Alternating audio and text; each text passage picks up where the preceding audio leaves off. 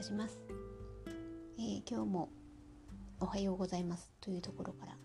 スタートしましたので、えー、ちょっとまだ7時台ですね。今朝からこちらの、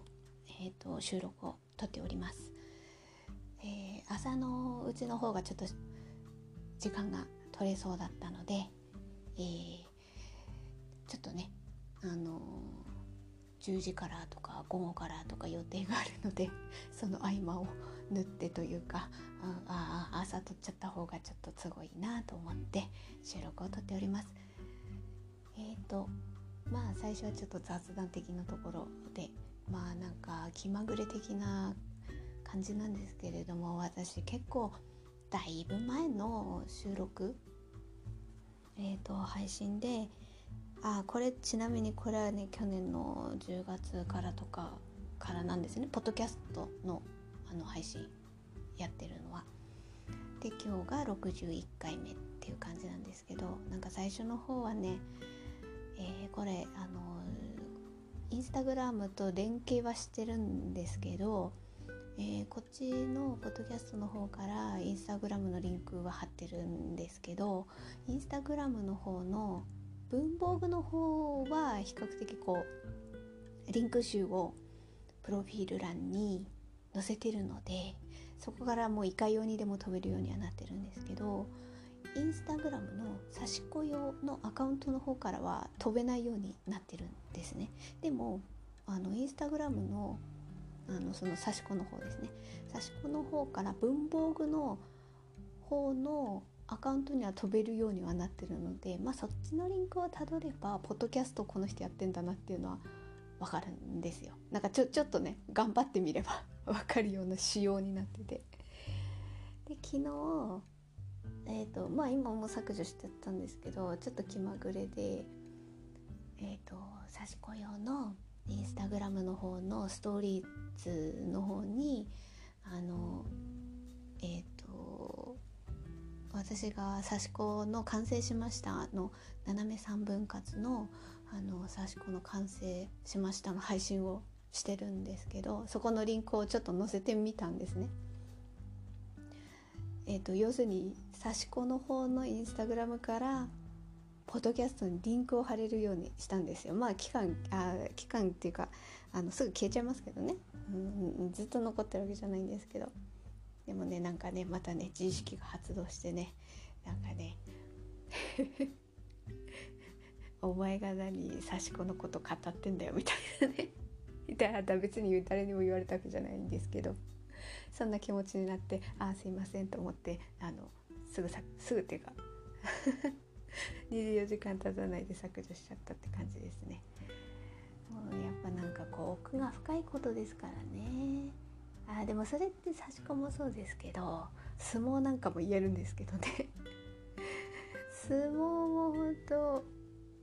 インスタグラムのアカウントとか別に私相撲の情報収集用のツイッターのアカウントとかあるんですけど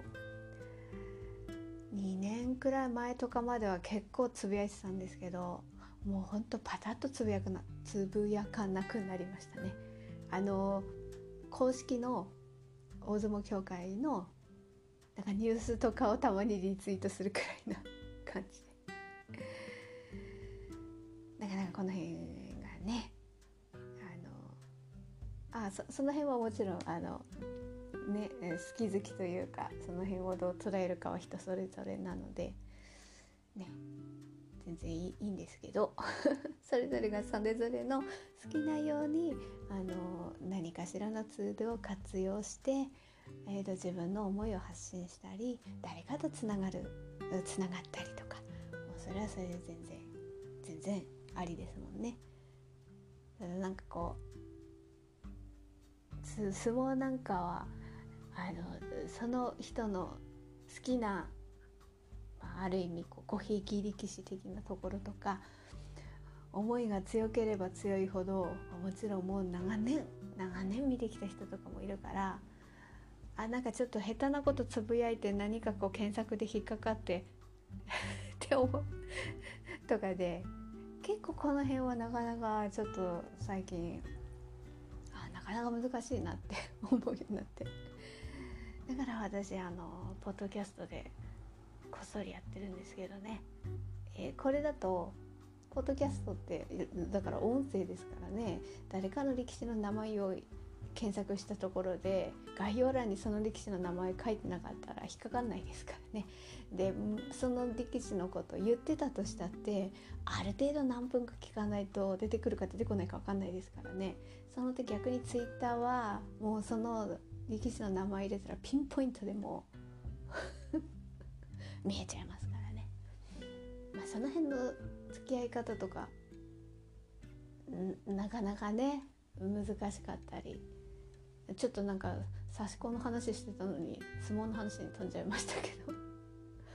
まあなんか昨日そうやってストーリーズにちょっと気まぐれで載せてみましたみたいな、まあ、もしよかったらお願いしますみたいな感じの。ことでちょっと載せました。でも今消してますみたいな。感じ。でもまああのリンゴをたどっていけばいつでも聞けるというような感じにはなっております。はい。あもうなんか最初のなんとなくの雑談で6分も話しちゃいましたね。はい。あの話す人がいないんで。すいません。では今日は2点えっ、ー、と大きく2点ですね。で何について話そうかなというところでえっ、ー、と、えー、ちょっと猫に関するクラウドファンディングのお話をちょっと最初にそして後半はあの前回の配信の一番最後のところでちょっとね触りだけあの予告的に話はしたんですけれども、えー、高田敏夫公人のこけしちゃんをお迎えしましたという話を後半にしたいと思います。はい、ではまず前半最初のえー、猫に関するクラウドファンディングについてのお話ですね。こちらは本当はこのクラウドファンディングについては前回の配信でうちの猫を動物病院に連れてったっていう配信をしているんですけれどもその話の流れの猫つながりであクラウドファンディングのことも言っとこうと思ったんですけど思いのほかなんかね動物病院の話でなんか自分の頭がいっぱいになっててクラウドファンディングのことあの収録終わってからああ言うの忘れたと思ったのであんじゃあいいや、まあ、次の回の時に改めてこのテーマにして収録を撮ろうかなと思って今お話しさせていただいております。私今猫に関するクラウドファンディングでちょっと支援させていただいたのがありましたので、まあ、それについてちょっとお話ししようかなと思っております。でこのクラウドファンディングはあの概要欄にリンクを貼っておきますあのクラウドファンディングのページに。で、えーと、どういう趣旨のクラウドファンディングかというと,、えーと、老病猫たちが最後まで安心して過ごせるお家を作りますっていうあの、まあ、テーマっていうかねそれを目標にっていうところで、えーと、集めている感じです。えー、とこれはですねえっ、とこれは何て言うんですか？主催者の方と主催者っていう言い方でもいいのか？あ立ち上げた方っていう言い方でいいのかな？はは、えっ、と保護猫カフェ森猫さんの店長の方ですね。うん、こちらの方がクラウドファンディングを立ち上げてで今現在尻尾のお家というもうすでにこの老病猫ちゃんたちが暮らしている施設が猫カフェとは別の場所にあるんですね。で、えーと、もうスタートはしてるんですけれどもただやっぱり、えーと、そのお家っていうのはあのまあクラウドファンディングのページからリンク貼ってますので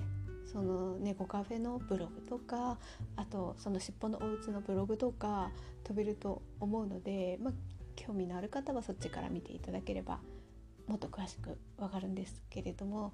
まあ、ざっくり説明させていただくともともと猫カフェがありました。森猫という猫カフェがありました。でえっ、ー、とそれがあってでその後に尻尾のおうちというえーとそのえ例えば病気の猫ちゃんとかあと年齢を重ねた猫ちゃんとかなかなかすぐ譲渡に結びつくのが難しい猫ちゃんとかあと一時的にちょっとあの猫カフェの方だとあのちょっと落ち着かないっていうあの猫ちゃんやっぱりそれぞれの性格がありますのでその猫ちゃんたちがちょっとこっちの尻尾のお家にみたいなのも多分いるかなとは思うんですけどもでそちら落ち着いたらじゃあこっちの猫カフェに戻ってこようとかそういうのも多分やってるんじゃないかなとは思うんですけど基本的にはそういう猫ちゃんたちをまあ、あの年重ねた猫ちゃんとか何かしらケアが必要な特別なケアあの病気などの特別なケアが必要な猫ちゃんをスペシャリティキャットっていう風な形であの呼んでいるんですけどそのスペシャリティキャットちゃんたちのにが最後まで安心して過ごせるお家を作りたいっていうことで。で、えーと、この尻尾のお家の方は館長さんがいらしてその館長さんの、えーとおばあ様のあの古民家っていうふうに書いてありましたね。それを譲り受けたのがあってただやっぱりそれなりなあの年数が経ってるお家なのでまああのえー、もうすでに猫ちゃんたちいるのでできるところは改装してっていう感じなんですけれども、まあ、クラウドファンディングではあのさらにさらにやっぱ改装の必要なところがあるからその工事の費用とかあと猫ちゃんたちの治療とかあ治療費とか介護費とかまあそういうのをもろもろを含めて450万円のクラウドファンディングをしていて、えー、とさっきホームページを見てきましたら、えー、と現在は残り46日。で今のところ47%の達成という状況なので、まあ、これをね目標金額までっていうところで私は昨日ちょっと支援させていただきました。でまあまあこうやって流れを話してきたんですけどなぜこのあのクラウドファンディングにのことを私が話してるかっていうとその猫カフェがうちの猫様の実家だからですね はいそういうつながりがありましたのでまあ私も何かしらあのあの実際にそのクラウドファンディングもの支援もそうですけれどもまあこういうのがありますのでまあもし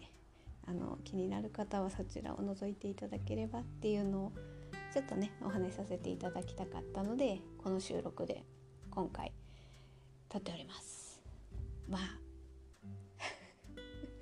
私のこのポッドキャストを聞いている方は本当にごくごく ごくごく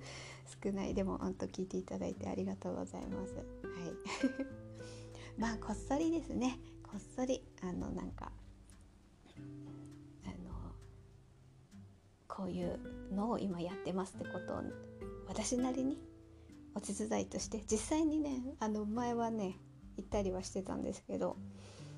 あ猫カフェの方ですね。でもね今はもうちょっとそこからもう離れて引っ越してしまったりとかがあって何かしら直接あの支援するっていうことができないのでまあでもまあ遠くにいながらでも、うん、こういうクラウドファンディングとかあったらね、それは別に近くにいなくてもできることですのでまあその遠くにいても遠くにいるなりにできることを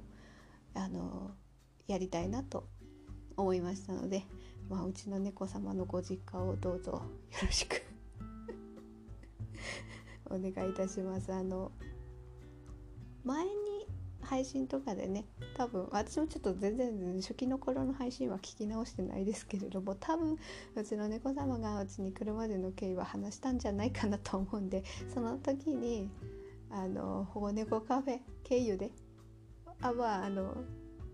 もともと多分ねどこかを放浪してたんだか迷子だかそこはもうちょっとそこまでは追えない。わからないんですけれども保健所に行ってでその後に保護猫カフェの方にね行ってでその保護猫カフェの方で私がたまたま Facebook で写真を見てあこの猫ちゃんかわいいなと思って見に行ってみたいなこう流れがあってうちに今うちの猫様がね ここにいるのはその猫カフェがあって、まあ、そういうつないでくれる人の存在があって、まあ、うちに来てくれたっていうのがありますので、まあ、私もやっぱこうやってこう一匹ですけどね一匹ですけど自分のうちにねお迎えするっていうことは一匹。だからもうこう何て言うかうん、もうもう待ち状態になってるわけですよおもねこカフェに困ってるんですってなって入れたいんですっていう問い合わせがあってもうそれが順番待ち状態になっていてでまあうちの猫様を引き取ったからまあ人人人猫分入ったからそうするとまた次の猫ちゃんがね誰かにこうつながるような感じにはなるのでそういう意味ではあのちょっとお手伝いできたかなっていうので。でうちの猫様がね今どう思ってるかあ今ね私の後ろのソファーに猫ベッドあるんですけどもうそこでもう爆睡中ですね。あの朝ごはん食べ終わったばっかりなので 食べ終わって一眠りしてますね。今日ね朝5時半からニャーニャー ガチャガチャ大変でしたけどあの朝ごはんを食べて今は穏やかな感じになってます。まあそういうつながりがありましたのでちょっとお知らせさせていただきました。まあ本当は私もちょっと離れてしまったので尻尾のお家ができた時はもう私も離れているので直接行ったりはできるようなあと社会情勢とかもありますからね。なんか移動とか あんまりできないとかそういう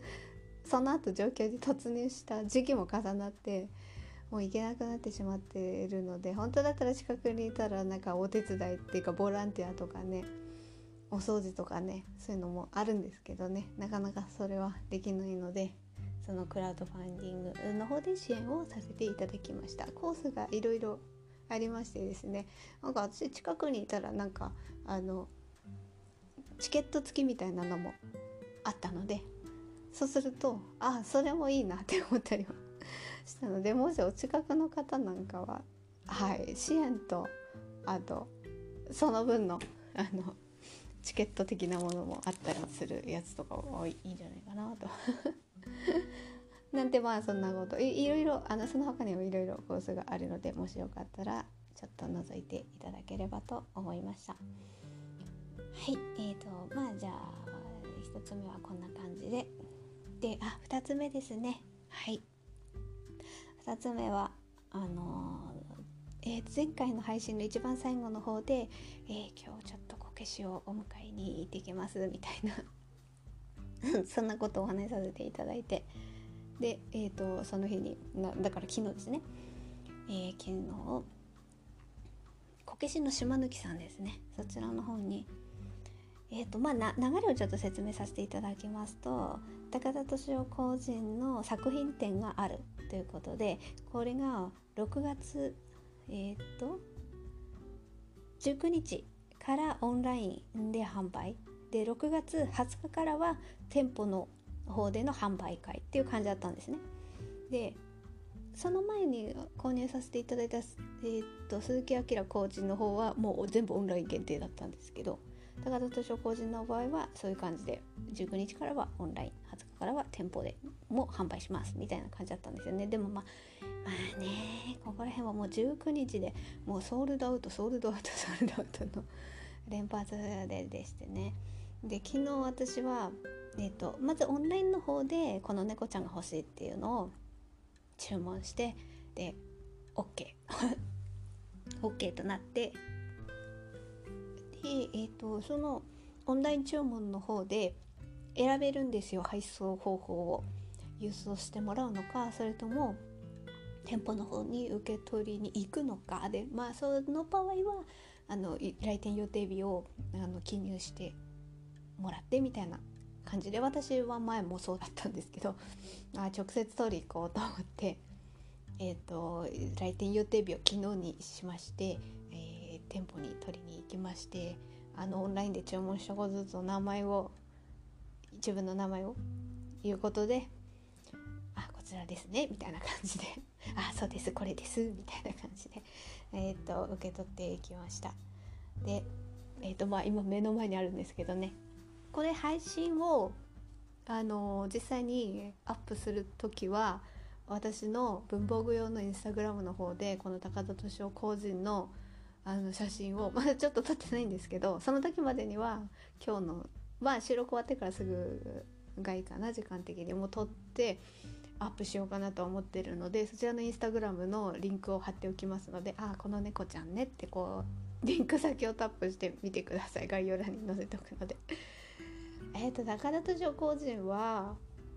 あのあまあでも鈴木明コーチもそうですけど水玉さんもなかなかこけしを持っていられてですね時々インスインスタグラムのライブの方でもねこけしのあのコレクションを見せてもらうようなライブも前あったんですけれどもあまあ今ちょっとアーカイブ残ってるかわかんないんですけどその中にはね何体かいたりしてでまあもともとこけしは私は、まあ、土地柄的に馴染みがあるしうちになんか3 0センチぐらいでっかいのドーンっていうのあったっていうのもあるしでまあなんか心惹かれるものはもうずっと前からあって。だけどなんかそこまでなんか公人さんの名前を覚えるくらいまでは全然そこまでではなかったんですけどなんかそういうふうに文房具関連のものを見ていく中で水玉さんもそうですけれども、まあ、前回もちょこっと言わせてもらった文房具関連のなんかこけし柄のデザインのイラストのものとかがすごいなんかあ可愛いなって思ってこう惹かれる中でインスタグラムとかでこけしを好きでアップされてる方と投稿とかも見させていただく中で、まあ、なかなかちょっとだんだん熱が出てきたみたいなのがありましてでその中であ皇人さんあそこ皇人さんの名前が下に書いてあるんだとか そういうのだんだん覚えていってまだでもね何系統はこういう特徴があってとかまではまだちょっと覚えられてないんですけど。えー、高田敏夫工人が矢次郎系だっていうのは調べて 分かりました。でえっ、ー、とその中で、まあ、こうやってこう見ていくとああこの工人のお顔はこんな感じでああいいなみたいなのとかなんかこう見れるわけですよ。インスタグラムなんかではいろいろアップされてるから。そうなると多分その中で見つけたんですよね。高田敏夫工人のこのあまあ私が購入させていただいたのはインスタグラム見ていただければ分かりますけど猫抱っここけしっていうんですよね。えっ、ー、とこけしちゃんのあこけしちゃんが猫を抱っこしてるんですよまあまあそのまんまなんですけど 猫抱っこしてんだと思ってそういうのもあるんだと思っていやそもそもこけし手ないとか思ったけど 書いてあって抱っこしてあるのがあそういうのもあるんだっていうのがね可愛いなと思ってなんか高田敏夫個人の、ね、あこけしを買うんだったらまずはまずは猫ちゃん抱っこしてるのが欲しいなっていうのはあちょっとなんかこう前々からずっと頭にはあったんですね。で実際今回高田敏夫個人の作品展があると島の木さんで、えーとお知らせがあってで前鈴木明個人のお迎えして配信した時ちょっと説明させていただいたんですけどあの10時半からオンライン開始ですってなった なってその時までカートの商品ページが見れないんですよね。だからどんなあのこけしちゃんがいるのかが全部は見れないんですよ。ゆっくりこうあの商品ページを眺めながらあ例えばお気に入りに入れてこのこけしちゃんいいなとかそういうのがねできないんですよ。で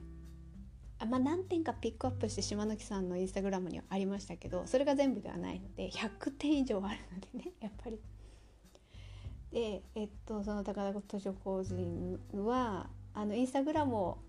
あの開設されているのでそちらの方で、まあ、そういうことがあったのであの何日間かに分けてあのアップされてたんですよね。でその中に猫抱っここけしちゃんもあったのであ多分今回出てくるだろうなと思ってそれをちょっと待ち待ち構えていて。でもなんかこうインスタグラムで見るじゃないですか。そうなると私は猫抱っこが欲しいとは思ってたんですけどこけしちゃんを抱っこしてるこけしもあるんですよ。あとこけしちゃんをおんぶしてるこけしもある。あとは花束かな？花束を持ってたりあとね一番惹かれたのがねあのパンを持ってた。パン。フランスパンとかなんかカゴに入れて持ってるみたいなのもあって。あそれは結構ちょっと惹かれましたね。いやパンか。かわいいなと。でもそれ多分2体くらいしかなかったと思うんですけど。猫抱っこちゃんは10体はないのかな？でも12体はいやでも12個ではない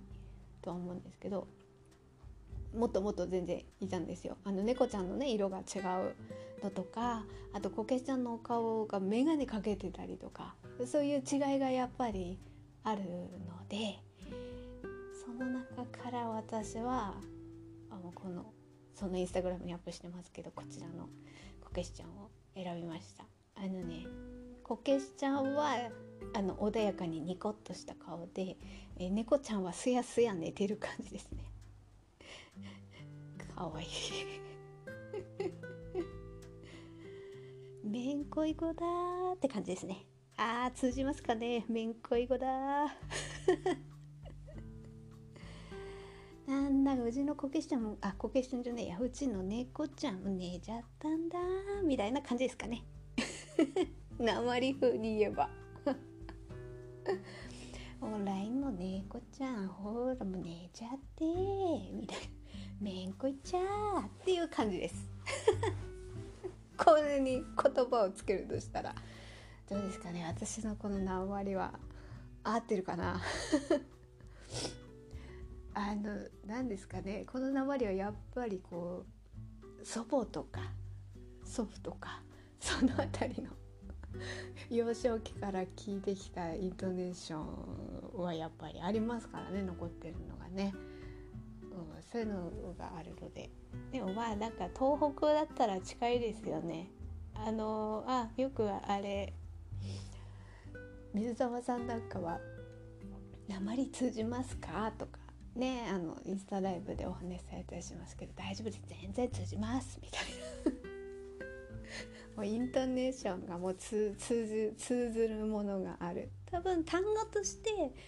山形では使われる単語だけどあ単語っていうか鉛の単語としてそれは多分それぞれの地域で独特のものはあるかとは思うんですけれどもなんとなくのこのイントネーションに関してはだいぶ近いですよね。とはなんとなく思いながらなんかねこの高田敏夫工人のこけしちゃんを見るとなんとなくこうなまって喋りたくなるみたいな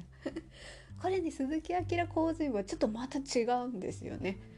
これでちょっと鉛は出てこないなでも高田敏夫工人のこけしを見るとなんだちゃんみたいなおらいの猫ちゃん寝ちゃったのはみたいな感じがこう出てきますね。そういうのがあのやっぱりこう工人さん工人さんで同じこけしといえどもあでもまあ系統は確か違うかとは思うんですけど系統の特徴はありつつもお顔なんかもね違ったりもうもう本当にこれは一体一体レベルの話で違いますのである程度こう特徴があって系統が分かれたといえども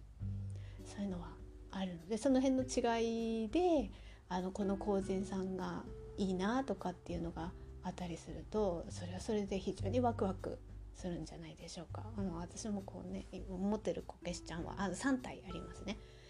えーと、それを並べて眺めて癒されてみたいな感じはあります。えっ、ー、とね多分これねちょっと名前が本当合ってるか分かんないんで私はちょっとインスタグラムの方でお名前は出してないんですけど一番最初にこけし館で青森のこけし館で買ったこけしは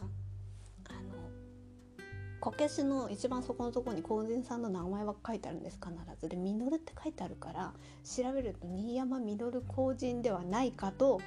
思うんですね。あのそのこけし館に行った時って本当5年前とかだと思うんでそこまで工人さんの名前を把握して買うっていうところまで全然知識があの追いついてないのでもうこけしをこう見てあこのこけしちゃん優しそうな顔でいいなって思うあの小さなこけしちゃんをお迎えしたので た多分新山稔工人だと思います。でその次に購入したのがこの前の鈴木明工人でで今回が高田敏夫工人のこけしですね。でこの3つを私は持ってこう3つを並べて眺めながら癒されながら大事にしようって思っています昨日なんか島貫さんに行ってもうあすごいこう嬉しくてねあお迎えできてよかったって思ってなんかこう嬉しくて帰ってきた来たんですけどなんかそういう過程を感じた時にあななんかこう人生ってそれなりにいろんなことがあると思うんですよ。あの自分の努力とかその辺とか及ばない何かそれはまあ大なり小なり程度の差はありますけれどもこれがちょっと困ってるなとか不安だなとか何かしらそれぞれあると思ってでその中であのなんか自分がこうすればすぐ解決するっていう問題はそれはそれでその都度対処すればいいんですけどそういう問題じゃない困りごととかあったりするじゃないですか。でもそれってそれをなんかまだ何も起きてないのに心配になって考え込んでしまうみたいなとこが私あったりとかするのでその辺をあまり考えすぎない。いや考えて解決するんだったら別にいいんですけどそういう次元じゃないことにちょっと気持ちが支配されそうな時ってあの何かこう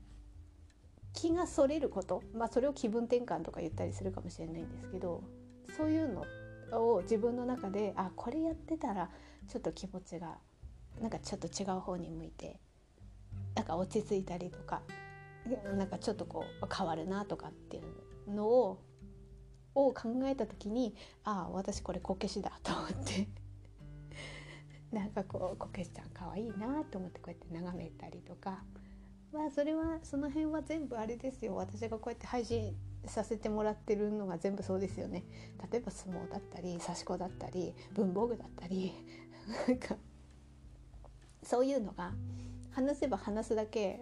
明確になってきたりする。あ私こういうことを考えてる時ってちょっとなんかあの楽しいわみたいな。ことが、うん、30代は結構ぼやけてた感じはある時期はあって。でもそれってやっぱり結構だいぶなあリアルタイムで困りごとに支配されてた部分はあったのでそれそういう時期があるのも致し方ないなとは思うんですけど若干そこから距離を置けるように、まあ、これは年を重ねたとか時間が経ったっていうの絡みもあると思うんですけれどもそうなると何か別なことに気が向くことができる時間がだんだん多くなってくる。その多くなってきた中であ私はこれが好きだなっていうのがだんだん分かってきた中の一つが、まあ、今日はあのこけしの お迎えした話をさせていただいたんですけどその高田都庁工人の こけしをお迎えしてあの帰ってきながらあこういう瞬間って大事だなとかをあのしみじみ感じたっていうのがありましたね。うん本当ねなんか気持ちが支配されてる時期ってそういうのも全然見えなくなってきたりとかあるのでその点今はああ自分これが好きでこういうことやってる時楽しいなとかあのこれに集中してるとあまりこう深くとらわれずに済むなとかもちろん何かこう考えなきゃいけないこととか考えなきゃいけない時は考えますけどそれ四六時中やってても事態変わんないことなのに四六時中やっててもしょうがないわけであって、まあ、その辺のメリハリをねどうつけられるかっていう感じがあった時にそれが私の中の一つはこけしなんだなと。なんかそんな風に思いましたね。でもうお迎えして安心したのもつかの間ですね。またこの島貫さんは「はいこの次の作品展は」みたいなお知らせが出てきましてね、えー、この次は7月3日からまずオンラインで柿沢慶喜公然の 作品展があります。で、えーと、7月4日からは店舗でも販売するようです。なんか私の馴染みのある系統ってやっぱ鳴子系なんですよね。で鳴子系のこけし私持ってないなと思って。で鳴子系で公人さんってどういう方いるんだろうなと思って調べてた中であ柿沢慶喜公人のこけしなんかすごいおしゃれな感じで素敵だわって思ってた 思ってたら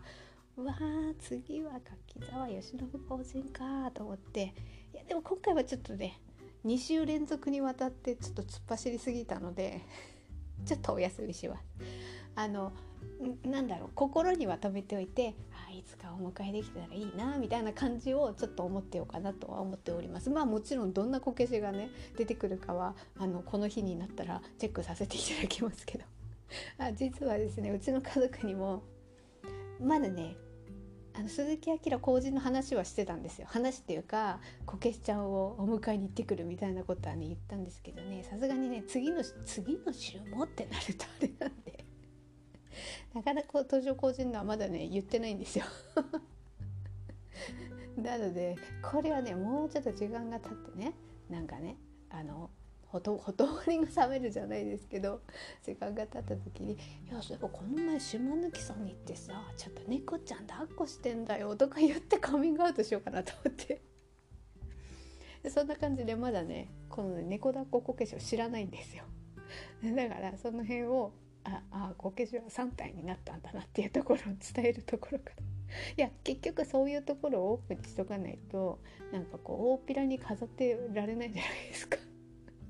まあね、あのうち猫がいるので絶対このこけしちゃんを「てい!」ってやって倒すからそのねどこに置いとくかとかね そこもちょっとね気をつけないといけないんですけどねあの大事にねあのこけしちゃんしなきゃいけないですので あのその辺ね高いところからね「てい!」ってやって落とされたら痛々しくなってしまうのでもう大事に大事に飾っておきたいのでまあまあまあそういうことがありましてですね まだねちょっと猫抱っここけしちゃんの存在がうちの家族の中では明らかになってないので その辺を明らかにした後においおいねまだもしあこのこけしちゃんいいなっていうのがあったらまたお迎えできればいいかなと思ってますのでまあそれまではねあのどんな工人さんがいてどういうこけしちゃんがあるのかとかああとそうそうもうちょっとね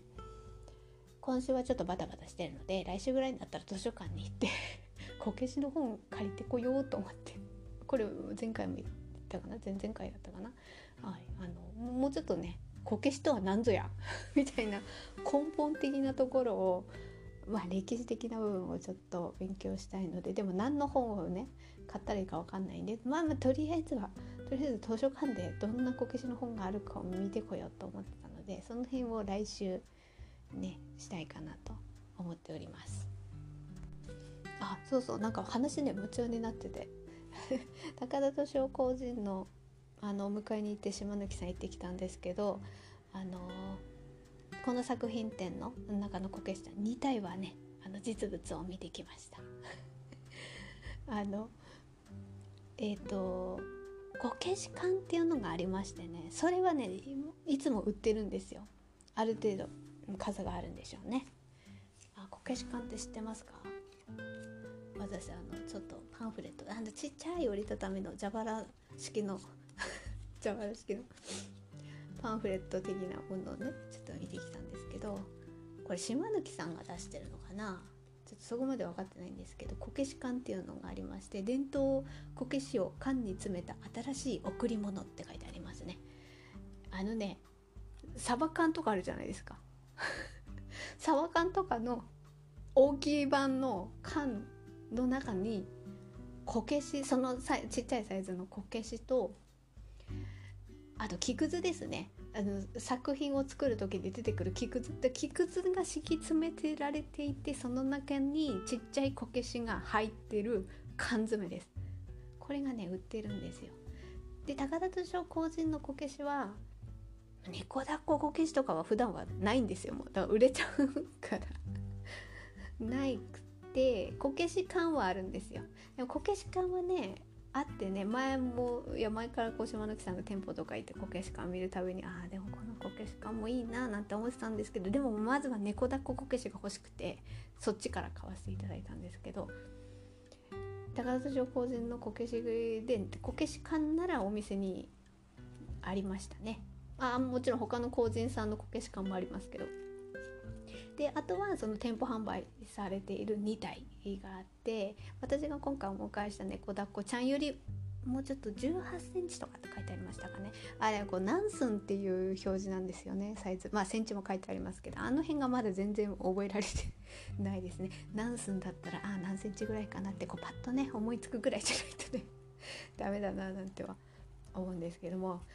なんかこのパンフレットあこけし館のパンフレット見てなんか贈り物ねって書いてあってあなるほどなってふと思ったのはこけしってこうなんか持ち運びとかする時にちょっと気遣いますよね。だけどあこけし缶缶に入ってたら持ち運び安心だなとか 思いましたこれ考えた人すごいわと思ってこういうねちょっとねパンフレットをね眺めるだけでもね可愛いですよね。それぞれの個人さんの顔の特徴がね。もう全然違って。全然違って。可愛い。可愛いわ。今ちょっとパラパラミスなんですけど。まあまあおいおいですね。まずはねこのねお家に来てくれた3体を可愛がってね。眺めてね。癒されて楽しんでみたいな感じでやっていこうかなと思っておりますはいちょっとまたなんかこう端的には説明できないダラダラな毎回配信になっておりますがなかなかちょっと話す人がいないのでうん好き勝手に心ゆくまで話したいっていうのが私の中であるような感じがあります。はいえーとあえーと、一応ツイッターをやっております。あとはお便りフォームを概要欄にも貼っております。何かご感想なりご意見なりあでも厳しいのは大丈夫です。厳しいのは大丈夫です。ご感想なりありましたらそちらから送っていただければと思います。はいではまたちょっとお話ししたいことがありましたら近いうちに収録を撮りたいと思います。聞いていただいてありがとうございました。Thank you